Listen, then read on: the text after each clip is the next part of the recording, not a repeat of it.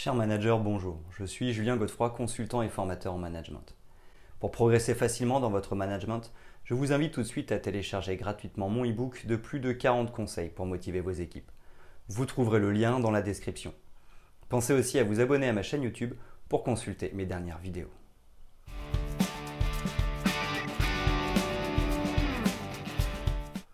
Mettre en œuvre une dynamique d'équipe en vue d'atteindre efficacement les objectifs requiert une maîtrise des compétences de communication verbale. Lorsque nous travaillons en équipe, nous transcendons l'individuel pour devenir collectif. Le liant qui unit les individus prend sa source dans la communication. C'est par une communication affinée que nous pouvons fixer un cap partagé, une méthode de travail unifiée et des valeurs communes. D'où l'importance de savoir comment bien communiquer. La maîtrise de la communication et de la transmission de messages devient par exemple primordiale pour diffuser des informations et exprimer des idées, interagir avec les autres, débattre et trouver des accords, s'assurer que les collaborateurs comprennent la direction et agissent à l'unisson, susciter la motivation et passer à l'action. A contrario, une communication défaillante peut entraîner une dispersion telle deux aimants, une bonne communication rapproche, tandis qu'une communication médiocre éloigne. Comme l'interaction entre deux aimants obéit à des lois physiques, la communication est aussi soumise à des règles. Dans cette optique, voyons dans un premier temps trois règles majeures pour une communication efficace. Ensuite, nous ferons un résumé global de la méthode de communication et l'illustrerons à travers un exemple pratique.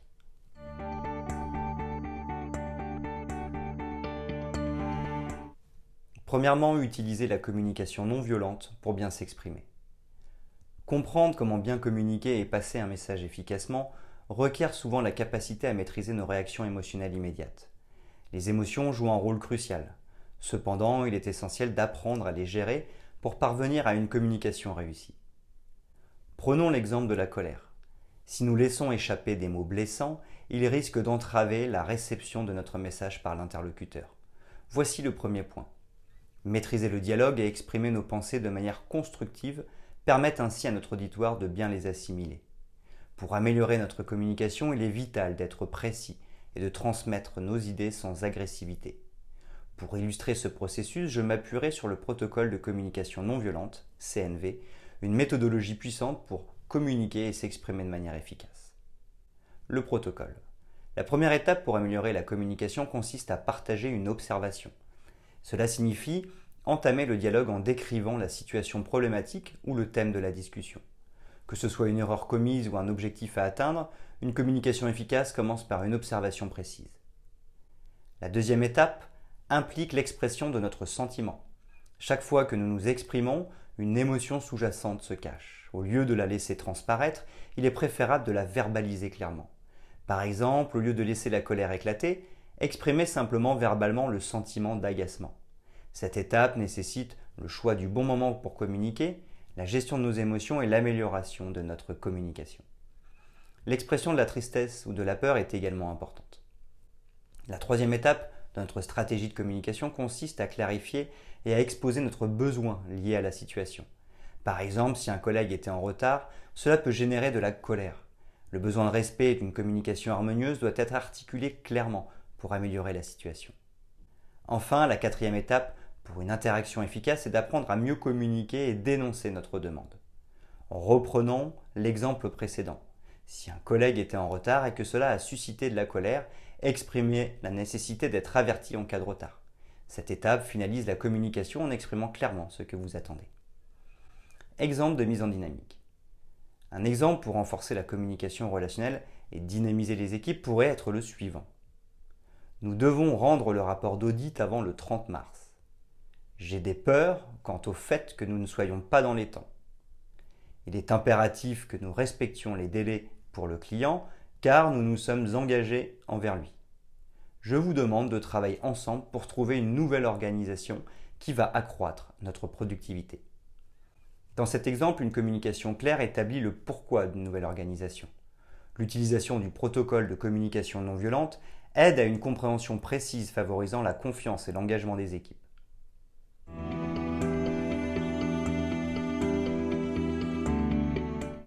Deuxièmement, s'assurer que l'autre a bien compris. Le protocole de communication non violente s'avère ainsi crucial pour que chacun puisse apprendre comment bien communiquer. Cependant, ce n'est qu'une étape pour améliorer la communication.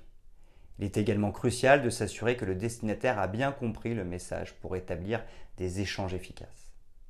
En effet, la communication implique un émetteur, dont nous avons précisé les règles grâce au protocole, mais également un récepteur. À cet égard, il est essentiel de respecter quelques étapes. Tout d'abord, demandez directement à la personne ce qu'elle a compris de ce que vous venez de communiquer afin d'obtenir une confirmation et d'optimiser la communication. Cette démarche ne doit pas nécessairement ressembler à une question orale. Si nous reprenons l'exemple de la première partie de l'article, commencez par demander Comprenez-vous la situation et le fait que nous soyons en retard? Ainsi, vous saurez rapidement si les équipes partagent le même point de vue ou non. Elles peuvent soit exprimer leur accord, soit contester avec des arguments solides ou encore avouer leur incompréhension. Poursuivez avec Comprenez-vous ma préoccupation quant au respect des délais? Êtes-vous en phase avec mon besoin de maintenir le timing? Est-ce que ma demande de revoir notre organisation vous paraît claire et justifiée? Ensuite, il est essentiel de faire preuve d'une écoute active pour bien saisir ce que les équipes ont retenu et ainsi renforcer la communication avec autrui. Savoir comment bien communiquer pour transmettre un message efficace ne se résume pas à parler. Cela implique également une capacité d'écoute envers votre interlocuteur. L'écoute active est l'une des clés majeures d'une communication réussie. Enfin, si les collaborateurs n'ont pas saisi le message, l'étape suivante consiste à reformuler vos propos ou à les interroger sur les points d'ombre afin de fournir des éclaircissements supplémentaires.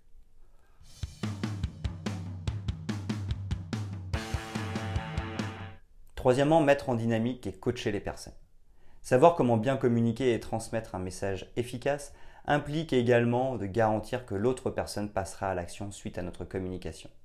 À cette fin, il est essentiel de responsabiliser votre interlocuteur et d'ajuster votre communication de manière à lui permettre de décider des mesures à prendre pour atteindre les objectifs fixés. Illustrons cette notion par le biais d'une méthode de coaching en quatre étapes. Tout d'abord, notre collaborateur expose la situation. Ensuite, il exprime ses sentiments et impressions à ce sujet. Par la suite, il se fixe un objectif à atteindre. Enfin, notre collaborateur détermine les actions concrètes à mettre en œuvre pour réaliser cet objectif. Cette approche de coaching encourage la responsabilisation, l'autonomie et l'engagement de vos collaborateurs. En favorisant leur implication dans la définition des objectifs et des actions, vous renforcez non seulement leur respect mutuel, mais aussi leur responsabilité individuelle au sein de l'équipe.